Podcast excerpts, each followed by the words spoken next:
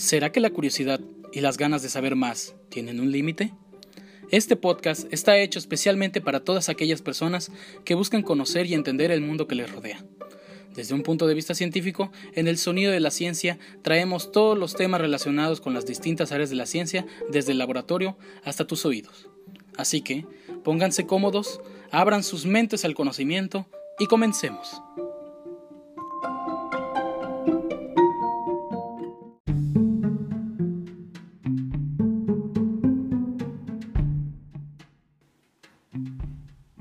Arrancamos con el quinto episodio del podcast. ¿Cómo se encuentran gente en este miércoles de episodio? Como siempre, como cada semana.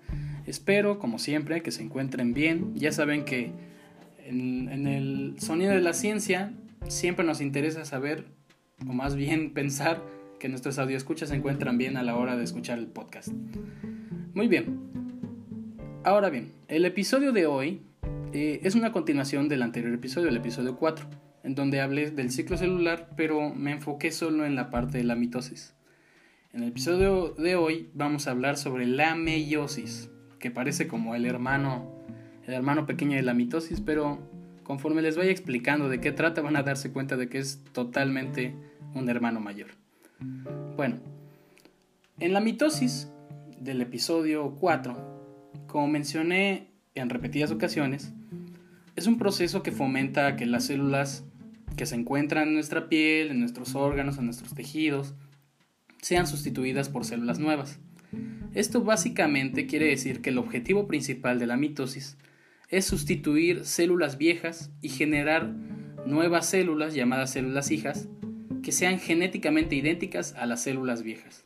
O sea, es una sustitución de células, pero que siempre conserven la misma información, ni un cromosoma más ni un cromosoma menos, siempre con el mismo número de cromosomas. Pero, no sé si se han preguntado, ¿qué sucede con las células que no van a servir para formar tejidos, órganos y shalala? O sea, ¿qué pasaría si hay células que tienen un propósito mucho mayor? Bueno, pues para ser más específico y claro con esto, Debo antes mencionar que nuestro cuerpo posee dos tipos principales de células, las células somáticas y las células sexuales. Las células que realizan solo la mitosis, que son parte de algún tejido, algún órgano, se les conoce como células somáticas. La palabra somática viene del griego soma o somatos, que significa del cuerpo, y el sufijo ico, que significa relativo a, o sea, las células somáticas son células relativas al cuerpo. Estas células, pues cuando hacen la mitosis, al final van a quedar dos células hijas que son diploides. En cambio, las células que realizan la meiosis, solo la meiosis, son conocidas como las células sexuales o germinales. Estas pues terminan siendo al final de la meiosis cuatro células haploides. Ahora, yo sé que a lo mejor les sonará extraño la palabra diploide y haploide. Diploide quiere decir que tiene, o sea, cuando digo que una célula es diploide, quiero decir que es una célula que tiene dos juegos completos de cromosomas. La mayoría de las células del cuerpo, excepto obviamente por las sexuales, tienen esto, o sea, son haploides. Perdón, diploides. En cambio, la palabra haploide significa que solo tienen un juego completo de cromosomas. Entonces, ¿Qué es realmente la meiosis? La meiosis, al igual que la mitosis, es un proceso de división celular. O sea, la, la meiosis también pasa en el ciclo celular, por eso es parte de este episodio. Pero, a diferencia de la mitosis, la meiosis tiene un solo objetivo principal en el cuerpo, que es generar células sexuales. Es decir, en el caso de los humanos, los espermatozoides y los óvulos. Sí, así es, aunque parezca extraño de conocer, los espermatozoides son células y los óvulos pues también. A diferencia de la mitosis, eh, que por ejemplo produce células hijas idénticas a la madre, o sea, va, va a generar clones básicamente, en la meiosis se generan células hijas con exactamente la mitad de cromosomas que la célula madre. Entonces la meiosis por eso no puede eh, servir para generar tejidos ni crecer órganos, porque entonces todos nuestros órganos, las células de nuestra piel, solo tendrían la mitad de la información. Entonces la mitosis y la meiosis son ambos procesos muy importantes, porque no podríamos vivir sin uno y sin el otro. Y estos ocurren de forma natural en muchos organismos. Esto lo digo para aclarar que la meiosis y la mitosis no es algo característico de los humanos. Los organismos como las plantas, los hongos, los animales, entre muchos otros, sus células realizan la meiosis y realizan la mitosis. Solo que a veces se agregan o se reducen etapas o ocurren de diferente forma o también a veces tienen un ciclo más corto o más largo. Entonces, para no hacerles el cuento más largo, valga la redundancia, pues eh, voy a enfocarme solo a la meiosis humana. No voy a mencionar meiosis en otros organismos. Entonces, en muchas formas, la meiosis es muy similar a la mitosis, pero la célula experimenta etapas similares y únicas que también utiliza como estrategias para organizar y separar los cromosomas. O sea, la meiosis emplea las mismas etapas y las mismas estrategias, pero tiene unos ciertos cambios. La meiosis por eso es un, es un proceso mucho más complejo y extenso que la mitosis. Tan solo para que se den una idea, les voy a explicar las dos rondas de división celular que tiene la meiosis. Sí, así es, la meiosis se divide en dos. Está la meiosis 1 y la meiosis 2. Y cada una, o sea, tanto la meiosis 1 como la meiosis 2, tienen su profase, su metafase, su anafase y su telofase, igual que en la mitosis. Entonces, en la meiosis 1, los pares de cromosomas homólogos son separados. Cuando digo cromosomas homólogos, me refiero a que son cromosomas que son idénticos en longitud, en forma y en conjunto de genes. Ojo, dije conjunto de genes, o sea, tienen el mismo número de genes. No me refiero a que tengan los mismos genes. O sea, un cromosoma homólogo va a tener el mismo tamaño, la misma forma que otro cromosoma. O sea, es como si tuviéramos dos cromosomas iguales, pero no tienen el mismo tipo de genes. Por eso no son clones o son lo mismo. Se parecen, pero no son lo mismo. Entonces, eh, cuando también para aclarar, para, para que no se les haga difícil de entender, vamos primero a definir qué es un gen. Un gen es una región del ADN que codifica información acerca de un carácter en específico. Eh, por ejemplo, los genes poseen alelos. ¿Qué son los alelos? Los alelos son múltiples formas de un gen.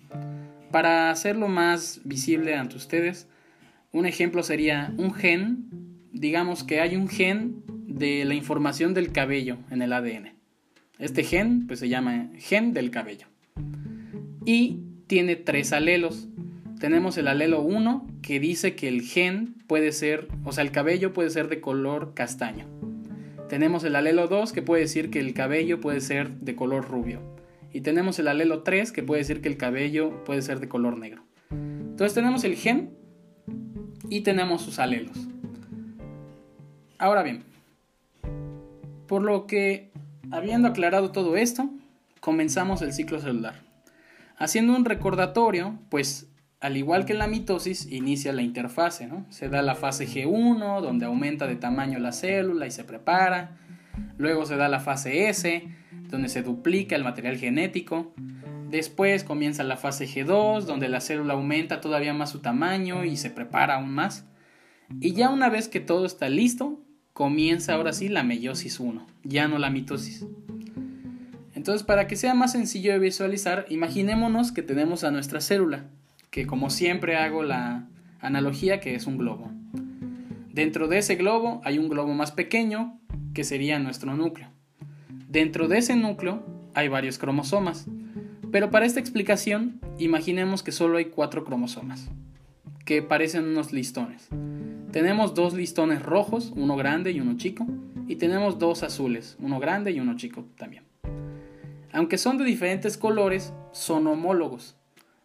¿Por qué? Porque tenemos un cromosoma, o sea, un listón rojo grande que se va a emparejar con el listón, con el listón grande azul. Y tenemos el listón rojo chico que se va a emparejar con el listón azul chico.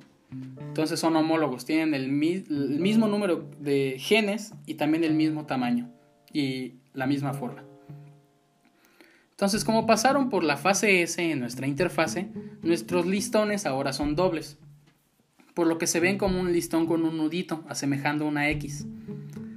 Por lo que ahora tenemos un listón en forma de X azul chico y uno grande, y uno en forma de X rojo chico y uno grande. Entonces, ya una vez que se da esto, inicia la meiosis 1 y inicia la profase 1.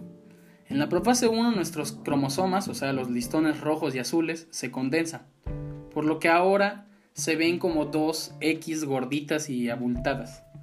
Entonces tenemos una X roja grande, una X roja chica, una X azul grande y una X azul chica. Entonces aquí es donde se da la primera diferencia con la mitosis. Los cromosomas, que son homólogos, se alinean y se juntan. O sea, la X roja grande se va a juntar con la X azul grande. Se pegan una sobre otra, o sea, se ven como dos X, como un sándwich así, como un emparedado. Se ven una sobre otra para formar una unión con un medio de complejo sinaptonémico. ¿Esto que es? Es una estructura de proteínas como un pegamento proteico que va a hacer que se junten. Y es aquí donde se da el quiasma. El quiasma es básicamente el momento en el que se genera un entrecruzamiento. O sea, tenemos a nuestras dos X pegadas, pero una de las patitas de la, de la X azul grande se junta o se gira y hace como una, como una especie de X para pegarse a la patita de la cruz de, la, de la X roja grande. Entonces este se le conoce como el entrecruzamiento. El, entrecruzamiento eh, es más o menos al azar. ¿Esto a qué se refiere? A que recordemos que las X tienen cuatro patas, entonces puede pasar en cualquiera de las patas. Entonces aquí tenemos el primer evento al azar.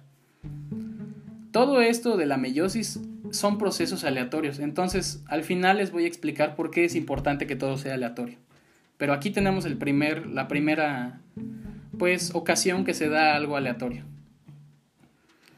Entonces, ya una vez que se da este quiasma y se juntan los cromosomas homólogos y hacen este entrecruzamiento, pues eh, empieza la metafase 1. La metafase 1, pues tenemos a nuestros, nuestras X unidas, remezcladas, y ahora, así pegaditas, se alinean en el punto medio o ecuador de la célula.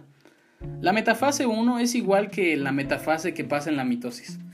Ambos cromosomas aún se encuentran unidos, por lo que cada uno se encuentra ahora alineado en el centro de la célula.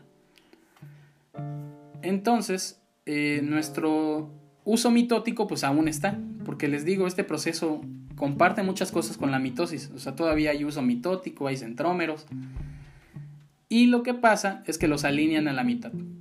Entonces luego comienza la, anafase 1. Los cromosomas rojo y azul chico y grande, remezclados, ahora son jalados por el uso mitótico hacia cada polo de la célula. Esto igual pasa como en la mitosis. En contraste, la mitosis, por ejemplo, los cromosomas son jalados aquí, son jalados enteros, no son separados. No es como en la mitosis que un cromosoma es separado a la mitad, o sea, una cromátide queda en un polo y otra cromátide queda en otro polo. No, aquí, en la meiosis 1, en la anafase 1, un cromosoma, por ejemplo, digamos que el rojo grande queda en un lado de la célula y el cromosoma azul grande queda en el otro lado de la célula. Pero eh, también aquí se da el segundo punto aleatorio. ¿Por qué? Porque puede que el cromosoma grande rojo sea jalado hacia arriba o sea jalado hacia abajo. Nunca hay un orden. Entonces aquí se da algo aleatorio porque puede que varios, estén, por ejemplo, un cromosoma grande rojo quede arriba, pero un cromosoma azul chico quede arriba. Y, viceversa pase del otro lado. Entonces aquí se da otro, otra remezcla aleatoria. Pero cabe destacar que cuando se separan, por ejemplo, nuestro cromosoma, nuestra X roja grande, se queda con un trozo azul en una de sus patitas. Entonces, tiene la información del cromosoma rojo, pero tiene una pequeña parte de información del cromosoma azul que ha sido separado. Entonces aquí hay una remezcla de información. Luego comienza la telofase 1. En esta fase, ya dos cromosomas remezclados, ya sea chico o grande, se encuentran en cada respectivo polo de la célula. Y normalmente la membrana nuclear se vuelve a formar y los cromosomas se, se descondensan en cada respectivo núcleo. Pero cabe recalcar que a veces se puede omitir este paso.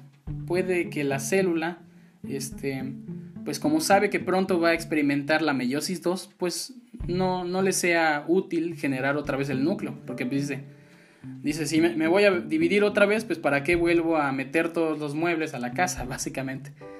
Entonces la citoquinesis, que es la división del citoplasma, puede que ocurra durante esta fase, aunque no todas las especies animales o las plantas, pues lo llegan a hacer. Entonces, para no perderlos, tenemos que la meiosis 1, pues al final queda con una célula en forma de 8, que ahora tiene cromosomas remezclados en una célula y cromosomas remezclados en otra célula. Entonces ya tenemos nuestra mezcla de información genética. Una vez que acaba la meiosis 1, pues la célula, eh, sin realizar otra interfase o hacer una síntesis del ADN, comienza entonces la meiosis 2, que seguirá a continuación.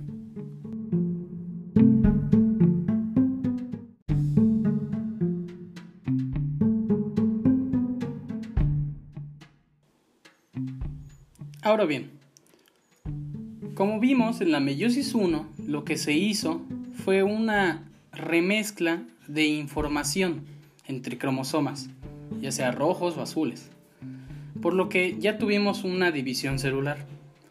Entonces, por lo siguiente, comienza la segunda división meiótica, que es un poco más corta y nada más consiste en separar esa información. La meiosis 1 se encarga de mezclar la información genética pero la meiosis 2 se encarga de separar esa información genética. Por lo que este es un proceso más corto y más simple y resulta al final en cuatro células. Mientras que en la meiosis 1 terminaron dos células, en la meiosis 2 terminan cuatro células. Por lo que comienza la profase 2. En la profase 2, ambas células eh, tienen sus cromosomas que se vuelven a condensar o sea, nuestros listones rojos y azules se vuelven a volver X rechonchitas y gorditas. Y la envoltura nuclear desaparece una vez más. Los centrosomas aparecen y el uso mitótico se vuelve a formar. Y aparte, pues comienza a capturar los cromosomas. En la metafase 2, de igual forma, en ambas células, porque este proceso se está dando en dos células al mismo tiempo.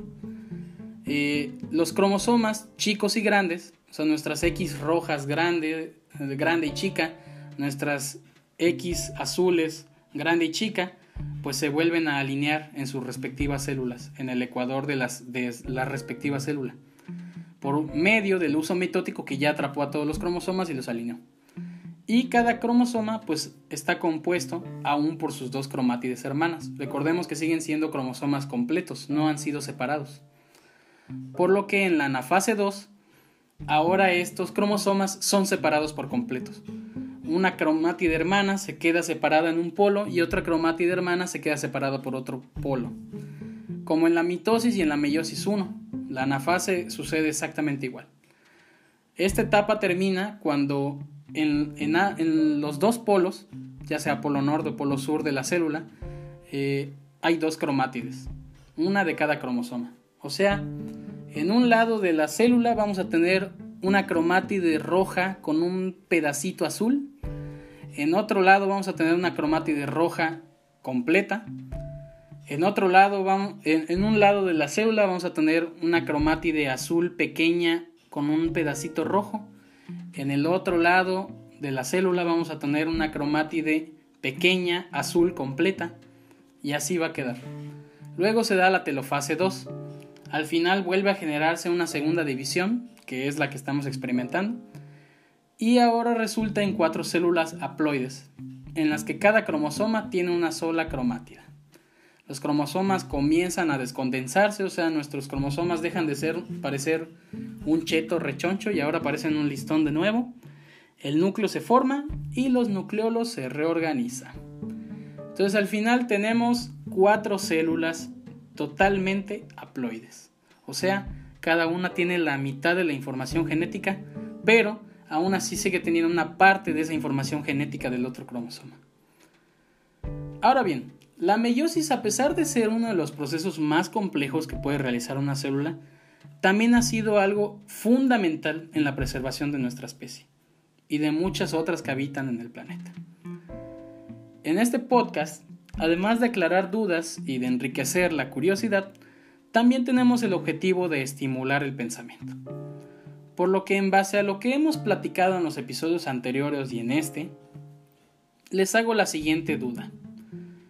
Si, si la mitosis es un proceso más corto menos conflictivo que ocurre en muchas células y que ha sido bastante efectivo en la naturaleza, ¿por qué es más común ver que se dé la reproducción sexual, o sea, la meiosis? Con esto me refiero a que, en cierta forma, la mitosis, pues, podemos decir que es una estrategia bastante efectiva. O sea, hace descendientes que son genéticamente clones de una célula madre y pues parece a simple vista un sistema más simple y más eficiente que la reproducción sexual. Después de todo, si el padre o la madre vive con éxito en un hábitat particular, ¿por qué no la, la descendencia debería pues heredar estos mismos genes y tener éxito también. Además, con la reproducción asexual o la división mitótica, pues no hace falta de otra célula, la célula genera sus propios clones. Sin embargo, todo esto a simple vista se ve bastante fácil, pero conforme se va volviendo más a futuro, o sea, viéndolo todo desde un punto de vista evolutivo, la meiosis es más ventajosa, ya que la meiosis fomenta la variación genética. O sea, ¿por qué tuvo esos puntos aleatorios el proceso cuando se los estaba explicando? Porque el generar cosas aleatorias en la naturaleza propicia que tengamos más posibilidades. O sea, la meiosis fomenta que se dé la variación genética, que hayan variaciones de genes con nuevas combinaciones, y todos los procesos que generan variación genética en todos los ciclos como de vida sexual, por ejemplo tenemos el entrecruzamiento en la meiosis, la distribución aleatoria de los cromosomas, la fecundación, todo eso, la reproducción sexual, genera continuamente nuevas combinaciones aleatorias de variaciones de genes. Esto quiere decir que nuestro cuerpo prácticamente es un manojo de posibilidades genéticas. O sea, en vez de que solo tengamos, por ejemplo, cinco tipos de genes, tenemos hasta 10.000 genes, lo cual hace que tengamos una variación y nos da más posibilidades para adaptarnos al mundo que nos rodea. Esto es importante porque la evolución es eso, la evolución es la variación genética, es lo que ha propiciado que del mono lleguemos hasta el humano y que muchos más organismos en nuestra Tierra hayan pasado, por ejemplo, de ser un pequeño microorganismo en el agua a ser lo que vuela hoy en día. La variación genética, la biodiversidad, es sumamente importante en la naturaleza. Claro, no significa que sea lo único, porque recordemos que aún hay microorganismos o hay organismos vivos que siguen utilizando la división celular o la reproducción asexual. O sea, no necesitan de otro organismo para poder reproducirse, se pueden reproducir ellos mismos. Por lo que cada organismo va a ver cuál es más ventajoso a la larga, a la larga del tiempo. Por lo que la reproducción sexual ha sido una estrategia bastante, bastante, bastante beneficiosa para muchos organismos en la Tierra a lo largo del tiempo. Y es importante estudiarla porque así podemos conocer por qué nuestra información genética, por ejemplo, de nuestro padre, que da una célula sexual, o sea, el espermatozoide, y nuestra madre, que da una célula sexual, el óvulo, puede hacer esa remezcla de información que va a propiciar que nosotros, los hijos o hijas, seamos una combinación genética de la información genética de nuestros padres. La meiosis es bastante importante y, su estudio puede propiciar que podamos entender por qué se dan las enfermedades genéticas y cómo podemos llegar a erradicarlas o prevenirlas desde nuestra formación celular. Espero que les haya gustado mucho este episodio. La verdad, a mí todo el ciclo celular me parece fascinante. Recuerdo que en mis años de estudiante, eh, la meiosis, pues todavía no la comprendí muy bien en su momento. Pero ya ahora que la conozco mejor y pues que investigué además y que pude explicárselas, yo creo que me ha quedado mucho más claro y la he visto con otros ojos. Ahora entiendo más que nada su importancia. Si te gustó el episodio, pues como siempre, comparte el podcast con tus conocidos, con tus amigos, con gente que pienses que le puede servir esta información. O si a ti te sirvió, pues qué bueno. Puedes incluso mandarnos un mensaje por nuestras redes sociales en Instagram, arroba el sonido de la 100, el número, o el sonido de la ciencia, nos puedes buscar. Y pues nos puedes mandar un mensajito diciéndonos, oye, me gustó el episodio tal, me gustaría que hablaras de esto en un próximo episodio, o sabes qué, no entendí esta información, me la puedes explicar, me puedes pasar la información. Y como siempre les digo, yo con mucho gusto les hago llegar esa información. Si también te gustó, hay plataformas en las que puedes votar o puedes poner una calificación sobre el podcast. Si te gustó, pues entonces puedes poner una buena calificación. Si no te gustó, pues claro, tienes total libertad de poner la calificación que más te plazca. Estamos en las aplicaciones de Breaker, Anchor, Google Podcast, Pocket Podcast y muchos más. También en Spotify. Pues bueno, esto fue el episodio de hoy. Ya con esto terminamos con todo lo microscópico, se los aseguro. Ya la próxima semana empezaremos a ver más cosas como plantas, animales, insectos, procesos este, y mucho más. Recordemos que todavía seguimos en la temporada de biología y pues todavía no ha acabado. Así que espero que se estén bien, que se cuiden, que la pasen bien en sus casas y nos vemos hasta la siguiente semana en el próximo miércoles. Adiós.